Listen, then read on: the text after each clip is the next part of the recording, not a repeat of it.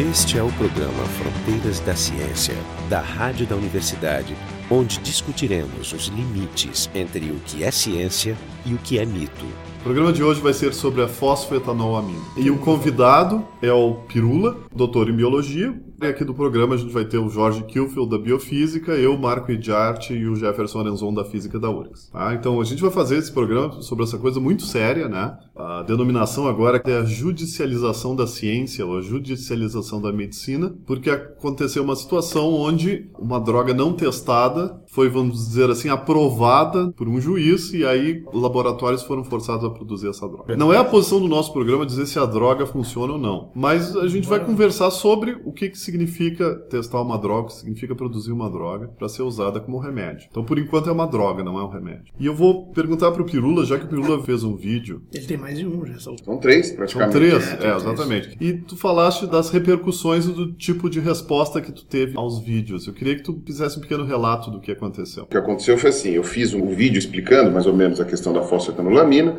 eu contei os artigos que já foram publicados usando esse composto como uma cura de câncer, né, porque você tem esse composto usado para várias outras coisas, é um composto conhecido há muitas décadas, mas eu foquei mais nessa questão da, da cura do câncer, que era a proposta que esse professor lá da USP de São Carlos estava propondo. Fiz essa explicação e, e, obviamente, no final dos meus vídeos eu sempre dou a minha opinião, né? E eu falei da maneira como a coisa me pareceu, que tinha sido feito de uma maneira criminosa. Eu a- até peguei muito pesado, eu acho. Sim, mas eu não mudei minha opinião em nada. Porque, inclusive, brinca com as esperanças das pessoas, né? Com a vontade das pessoas de se curar dessa doença horrorosa, né? Não só dessa, né? São várias doenças. Né? O câncer são várias doenças. E isso é uma coisa que me deixou muito preocupado, né? Primeiro, ah, o silêncio da USP mesmo, como instituição, que durante anos esse professor distribuiu esse composto para as pessoas que não estavam em teste, sabe, observação, nada. Simplesmente ele distribuiu para as pessoas porque elas foram lá pedir, né? Claro, teve todo um embrólio antes com o hospital que ah, autorizado a fazer esses testes e aí quando foi proibido de fazer os testes ou, ou quando cancelaram o programa, o próprio hospital falou para ir na USP pegar o composto. Então, quer dizer, foi tudo errado. Né? Só que depois disso, né, houve uma certa mobilização do grupo de pesquisa desse professor, querendo terminar essas pesquisas, sendo que, a meu ver, essas pesquisas ainda estão em fase muito preliminar, porque você fez o que? Cinco artigos, basicamente. Devem ter feito mais pesquisas, mas ainda não estão publicadas. E foram todas em testes in vitro, né? não eram organismos inteiros, né? tanto células camundongos, ratos, quanto células humanas. E também foi testado um pouco em camundongos. Mas em seres humanos, os testes que foram feitos primariamente, segundo esse professor, não foram publicados. Então, eh, a ciência funciona dessa forma. né? Se você não coloca uma evidência clara do que você está dizendo, a gente não tem como simplesmente acreditar. O tal do médico mostrou todos os pacientes que ele, por vontade própria, tratou com esse composto. E aquela coisa, é acreditar na palavra dele, entendeu? E acreditar na palavra dele não é uma coisa que a ciência sabe fazer. Se ele tem tanta convicção disso que aconteceu, que esse composto realmente curou essas pessoas ou melhorou a situação delas, ele teria que publicar isso em um artigo, enumerar direitinho quais eram os procedimentos, o acompanhamento de cada uma dessas pessoas, isolar as variáveis e aí publicar. Se você se sair muito bem né, dessa sabatina que a comunidade científica vai fazer em cima de você, aí você pode dizer que aquilo que você fez tem alguma lógica. Se você não coloca suas ideias para escrutínio público científico ou a comunidade científica destrói a sua ideia, é porque ela não tem fundamento. Mas, infelizmente, como eu falei essas coisas de uma maneira meio veemente, né? O público leigo tem certa dificuldade de entender essas coisas, em parte pelo nosso péssimo ensino de ciências no Brasil e na nossa dificuldade de entender para que servem as instituições, porque isso não é um problema só da ciência, né? Isso serve para política, serve para economia, tudo. Né? E aí eu fui, fui muito mal recebido né? nas minhas críticas.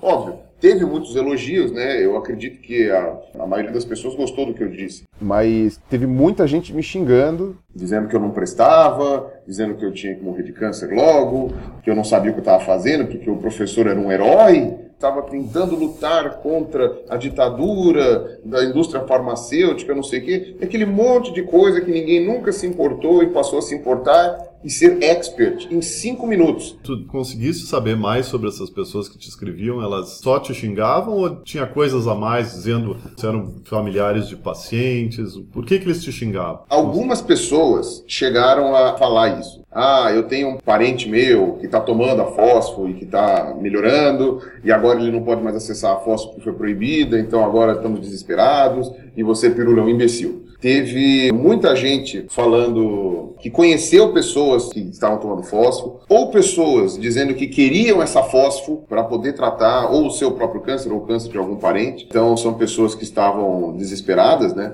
Nesse caso, eu entendo perfeitamente essa reação delas, porque realmente é um tema muito sensível. Mas eu também queria ressaltar que eu recebi muitas mensagens de pessoas que estavam tratando de câncer e me elogiaram pelo vídeo. Falaram assim: olha, desde que eu comecei o meu tratamento contra essa doença maldita, eu perdi as contas de quantos tratamentos milagrosos vieram me apresentar, quantos não deram certo, quantos não funcionaram. Então eu fico muito feliz que você esteja ajudando as pessoas a pôr a mão na cabeça, sabe? Então eu fiquei bastante feliz com esse tipo de comentário.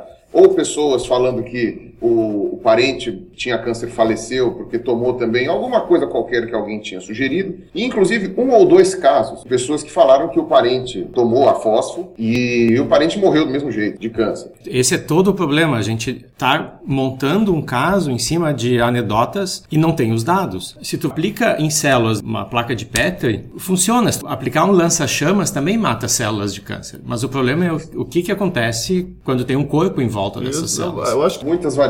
Eu acho que fosse tu que levantar as pirulas sobre essa questão do. Não se sabe nem a dose, né? De acordo com esse professor, eles lá no hospital de Jaú, eles testaram a dose que era calculada pelo peso da pessoa. Qualquer remédio. Não, eu, por exemplo, eu dou um exemplo um... do paracetamol. E é hepatotóxico. Eu acho que em vários países proibiram o paracetamol. É, é uma droga simplesinha que trata uma coisa mundana, dor de cabeça, coisa assim. No entanto, tu tem que saber a dose, senão tu tem um problema sério. É, Exatamente. Aqui, eu, aqui é um pouco mais complicado. Sincero, além de você ter esse problema da dose, que é realmente uma coisa que depende muito de composto para composto. Tudo bem, eles falaram que esse composto ele não é maléfico para o corpo humano, eu não vou nem questionar isso daí. Digamos que ele realmente não seja maléfico, que ele seja eliminado. Você sabe como ele é eliminado pelo rim? Você sabe se o rim tem alguma lesão a longo prazo por tomar esse composto? Outra coisa, que inclusive um farmacólogo comentou no vídeo, eu achei muito interessante, ele falou assim: você tem todo um estudo feito em cada uma das drogas sobre qual é a melhor maneira de aplicação. Né? Se é oral, via oral se é em via capsular ou em via líquida, né? se é em comprimidos, se é intravenoso, se é intramuscular, se, se é supositório, sabe? Às vezes você tem uma série de aplicações e cada um desses compostos tem uma melhor atuação, dependendo de qual é a maneira. Uso tópico, né? Pomadas, essas coisas. E eu não sei se isso foi discutido. Provavelmente os caras falaram, olha, a maneira mais fácil de dar é em cápsula pela boca mesmo.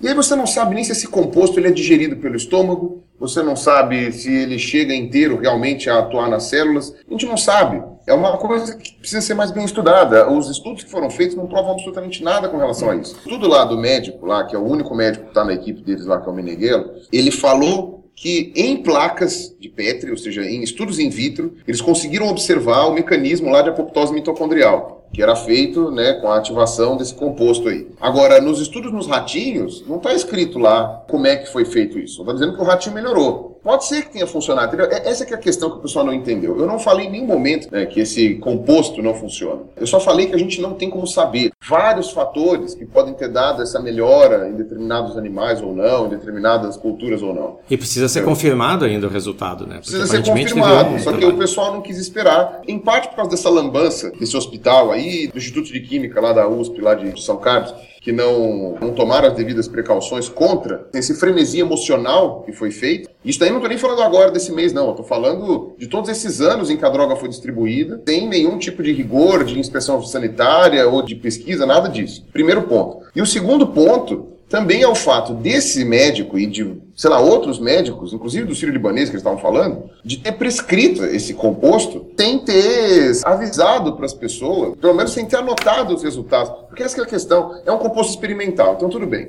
A lei permite que se você não tiver nenhum outro tipo de alternativa, nenhum outro tipo de tratamento, se você estiver no bico do corvo, como a gente fala, você pode usar tratamentos alternativos do jeito que você quiser. Mas aí é essencial Mas... que tu acompanhe o uso para ver se a pessoa teve uma melhora ou não. Mas Exato, é isso que é o fundamental fundamental. Você precisa ter um acompanhamento. Esse acompanhamento tem que ser anotado, tem que ser guardadas as provas, as evidências, tudo isso daí, e depois tem que ser publicado, sabe? E você tem que deixar muito claro para a pessoa, olha, esse composto não tem comprovação científica. Teve um caso agora em Londres, por exemplo, né, de um tratamento que estava sendo desenvolvido in vitro ainda, em camundongos, contra uma leucemia rara e uma coisa meio complicada. E eles estavam fazendo esses testes e estava sendo muito promissor esses testes, mas ainda faltava, sei lá, uns oito anos para conseguir ter a comprovação toda necessária. Uma família entrou em contato com essa equipe de pesquisa que estava desenvolvendo essa droga, a gente está falando de uma equipe de pesquisa, né? Não era uma droga no tratamento. E eles falaram assim: olha, por uma questão de zero alternativas, os médicos já tinham falado, esta menina vai morrer, uma menina de, sei lá, 5 anos de idade, nem isso. Eles falaram assim: tá bom, vamos fazer um teste. Essa menina não tem nada a perder, a justiça estava ciente disso, estava todo mundo ciente, era uma equipe de pesquisa. E os caras falaram: vamos testar.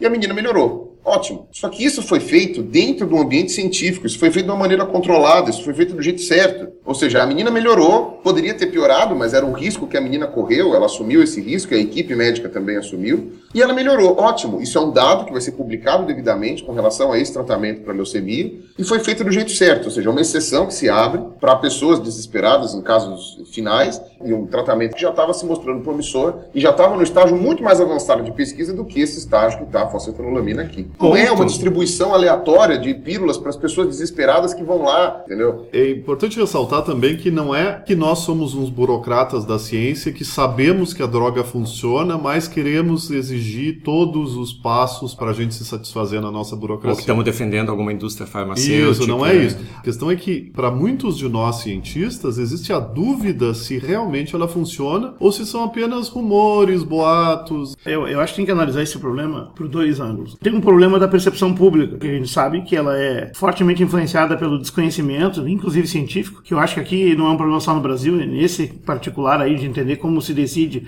se um medicamento pode ou não, ou deve ou não ser utilizado e como. Isso aí é um problema mundial. Mas também tem acrescido isso uma camada de desinformação pela forma como o tema foi tratado na mídia, o que também não surpreende, em parte por despreparo do, do pessoal, em parte por uma ânsia pelo sensacional e alguns vícios de origem que acabam favorecendo um relato distorcido, até irresponsável. Isso somar esse desconhecimento científico com a desinformação promovida pelo enfoque midiático nesse tema e ao lado humano das pessoas envolvidas que estão ali lutando, desesperados pela vida. Portanto, tem todos os elementos claros para favorecer a cultura do boato. Então, tudo que é falado vira uma história, cresce, tem vida própria, né? E uma teoria da conspiração, né? Falando, nossa, vocês estão querendo silenciar a voz da verdade. Isso, primeiro, o, o que, que aconteceu na prática. Pelo que eu entendi, essa pessoa que tem artigos publicados sobre o assunto, eu só encontrei quatro, tu encontrou cinco, tá? É, tem uns cinco mais ou Cinco, menos. cinco, não existe nenhum medicamento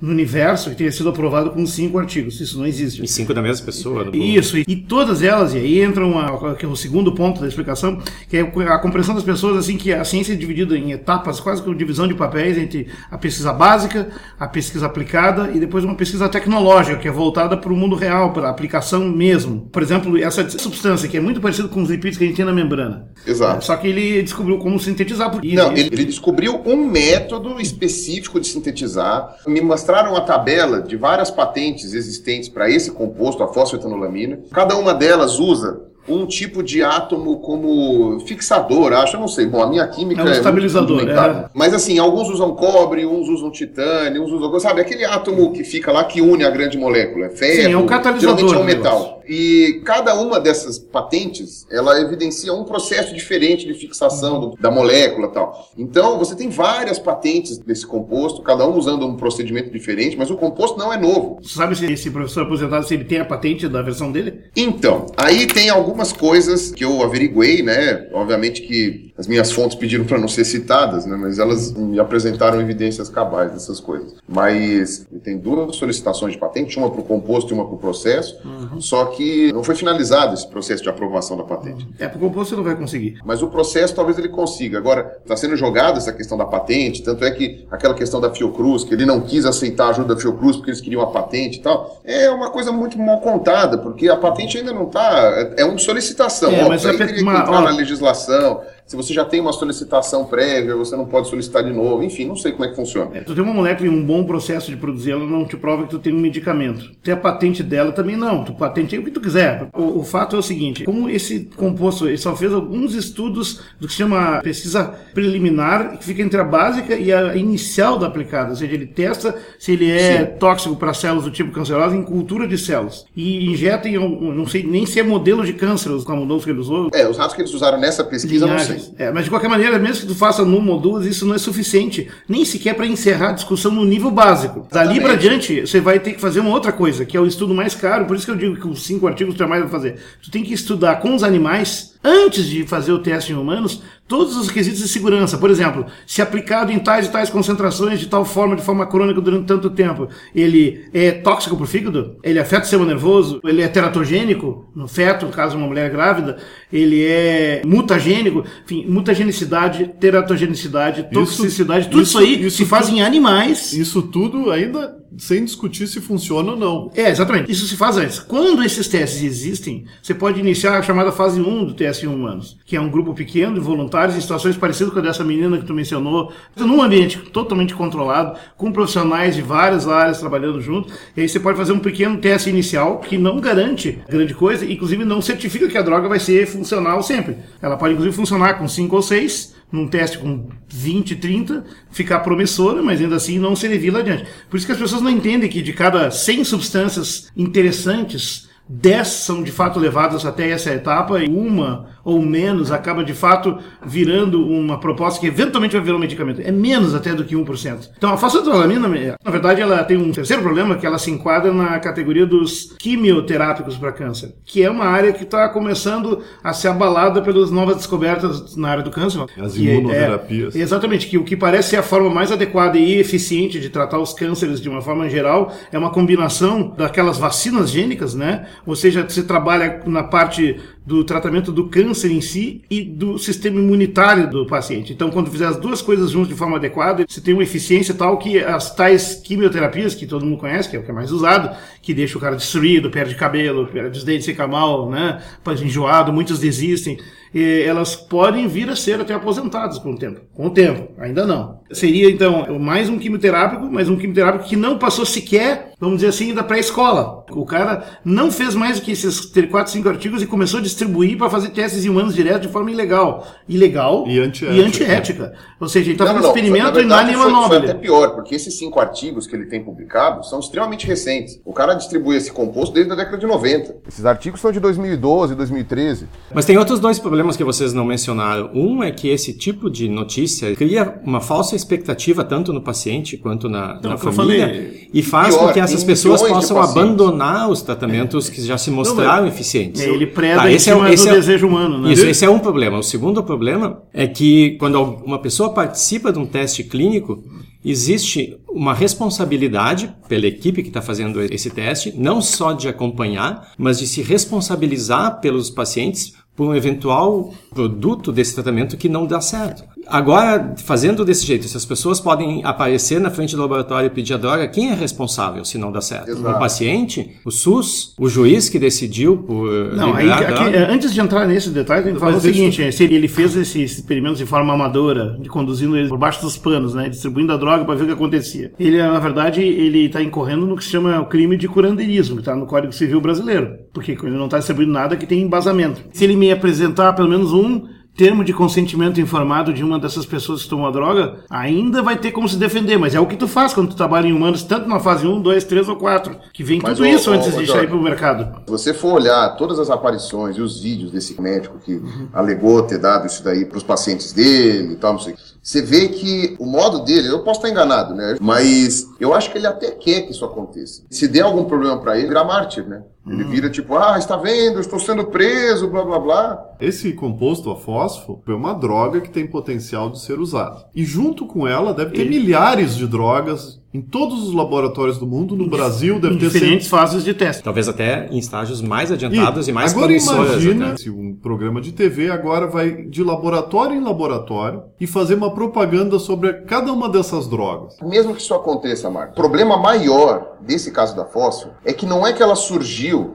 como as pessoas falando, olha, um pesquisador está fazendo isso, não sei o quê. Ela surgiu assim, sei lá, 50 mil cápsulas são distribuídas todos os meses para centenas de pessoas há anos. Uhum. Então as pessoas já estão tomando esse composto. É, isso nem pessoas já estão. Né? Então a grande questão, que é o grande problema que levou para a parte emocional isso daí, é isso. Não é tipo um composto que está sendo desenvolvido por uma pesquisadora da URGS. É a tá suspensão que, de uma prática que estava sendo feita antes sem nenhuma base. Exato. É aí que a, a imprensa entrou. Né? A maneira como você aborda esse caso é que vai fazer a diferença de como que a opinião pública Sim. vai responder. Você conta uma história, uma história humana, aí já fica tudo melecado, tudo confuso. Exato. Se é, é um composto que ninguém nunca tomou, Quem tomou foi meia dúzia de camundongo, ninguém vai ligar. Você não tem aquela coisa do testemunho, É. você não tem aquela coisa da pessoa falar, eu tomei e eu me curei. Ah, o problema é que as pessoas que essa- não se curaram não podem mais falar, né? É. Exatamente. É. Mas, por exemplo, eu li nas- nos comentários inúmeros e bem agressivos ali a tua matéria, que tem é, pessoas que alegam estar fazendo tratamento, ter feito tratamento, se sentiram melhor e tal,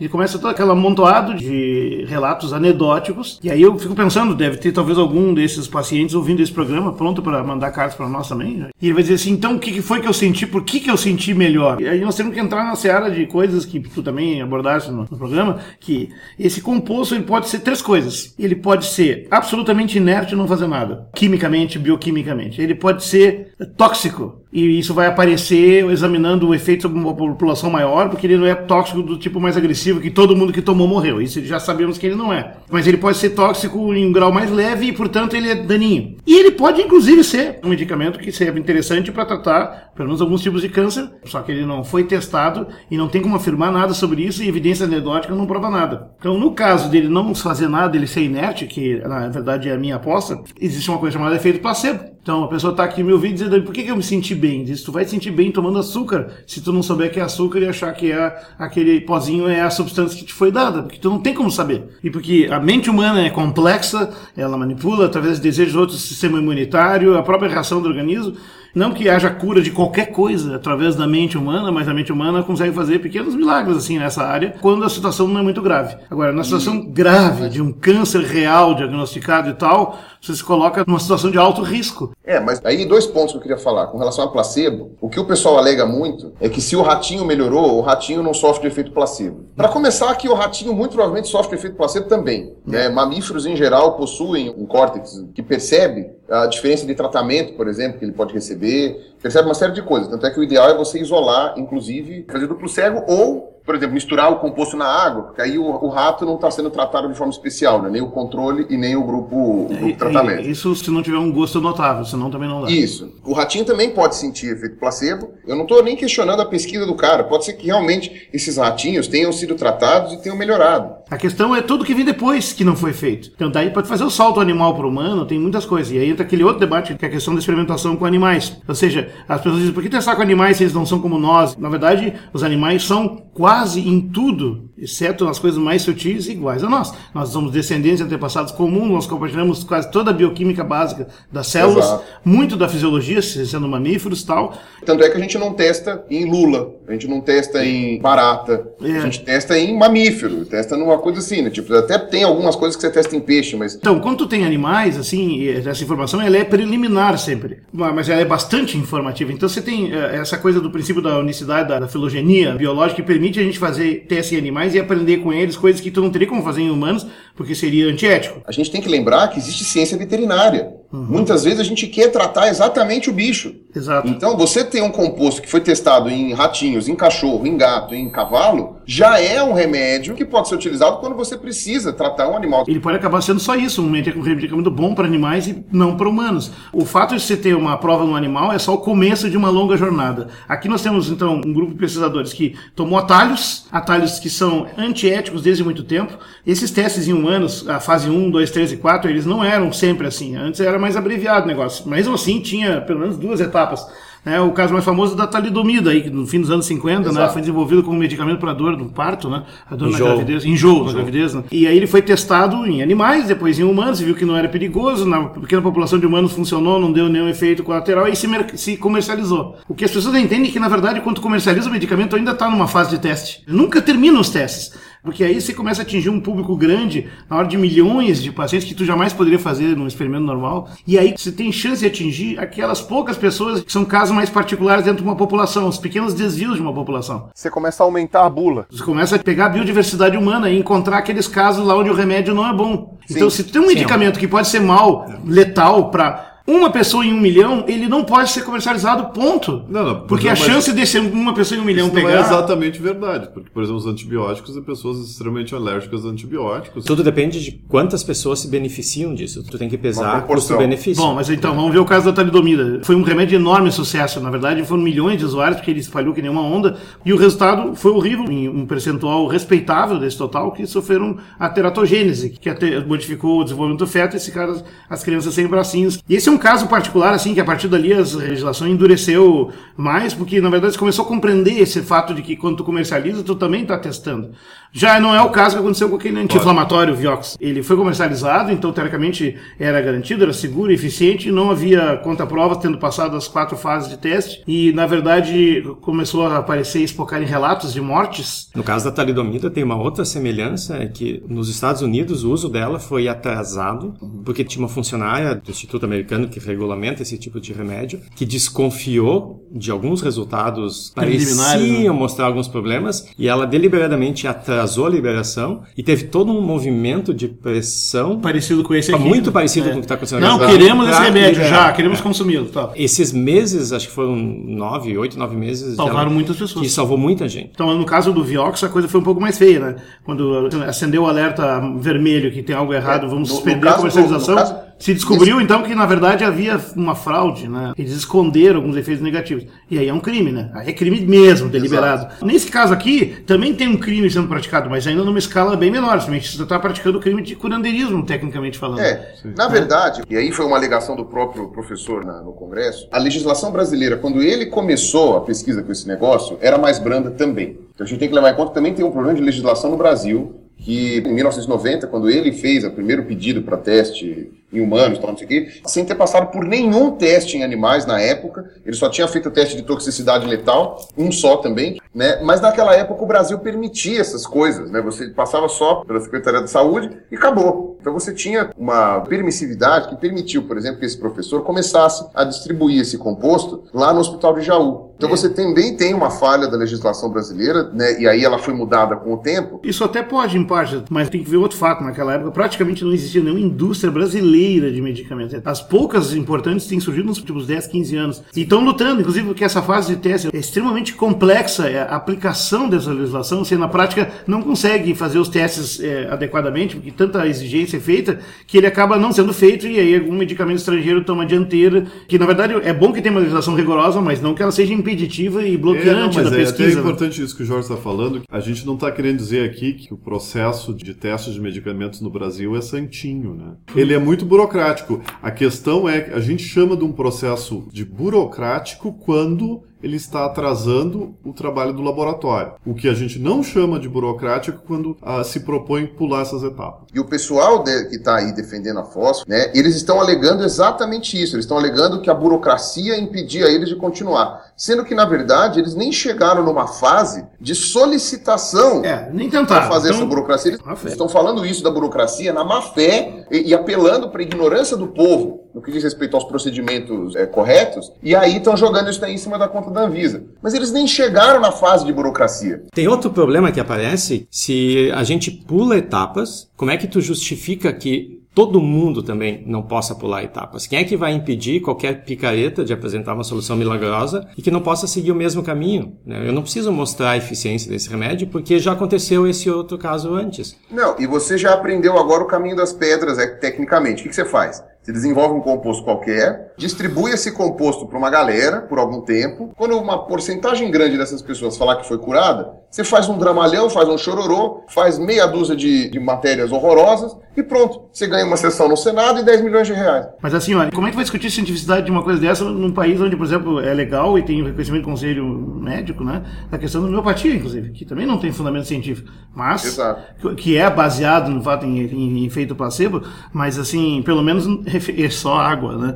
Nesse caso aqui é um pouco mais complexo, né? Eu acho que a gente está terminando as considerações finais. É, eu só quero dizer que o resultado do teste é irrelevante. Se a droga se mostrar eficiente, vai ser usada. Se ela se mostrar ineficiente, ela vai ser usada. Ou seja, as pessoas, o fato de já existirem algumas anedotas, justifica que essa droga, ela nunca mais vai sair da lista de pseudoremédios, assim como a homeopatia. Não importa a quantidade de evidências contrárias, as pessoas não deixam de seguir o tratamento. Eu vi pessimista. escreveu que ficou muito bom dizendo esta simpatia. Eu realmente espero que a fósforo seja promissora e que ela realmente ajude ou no cura ou no controle de cânceres. Entendeu? Eu, eu quero que isso aconteça. Só que que isso seja feito do jeito certo. Para que a gente não tenha essa dúvida, né? De que é meramente uma sorte um acaso. Por exemplo, o que que se pode fazer contra um juiz que realmente se arvorou o papel de cientista martelando em cima de um assunto, quando ele não tem a menor ideia, baseado no fato, tipo, fato consumado? Esse é o meu medo. Imagina todos os remédios que estão em fase de teste de repente ganham uma liminar e todos os laboratórios de pesquisa têm que começar a produzir remédio para um monte de gente, porque o juiz se deu conta, ah, não, mas tem aquele remédio, é. parece que foi bem no primeiro teste, vamos liberar ele para a população. Vamos acabar vendendo óleo de cobra. Não, e aí você vai ter a multiplicação de processos reversos, né? Todo mundo processando depois os laboratórios, porque tomou o remédio, morreu a vovó, morreu o tio. E aquilo que você falou, quem vai ser responsabilizado por isso? Se bem que isso né? aí as, as empresas já estão montadas, elas sabem como lidar.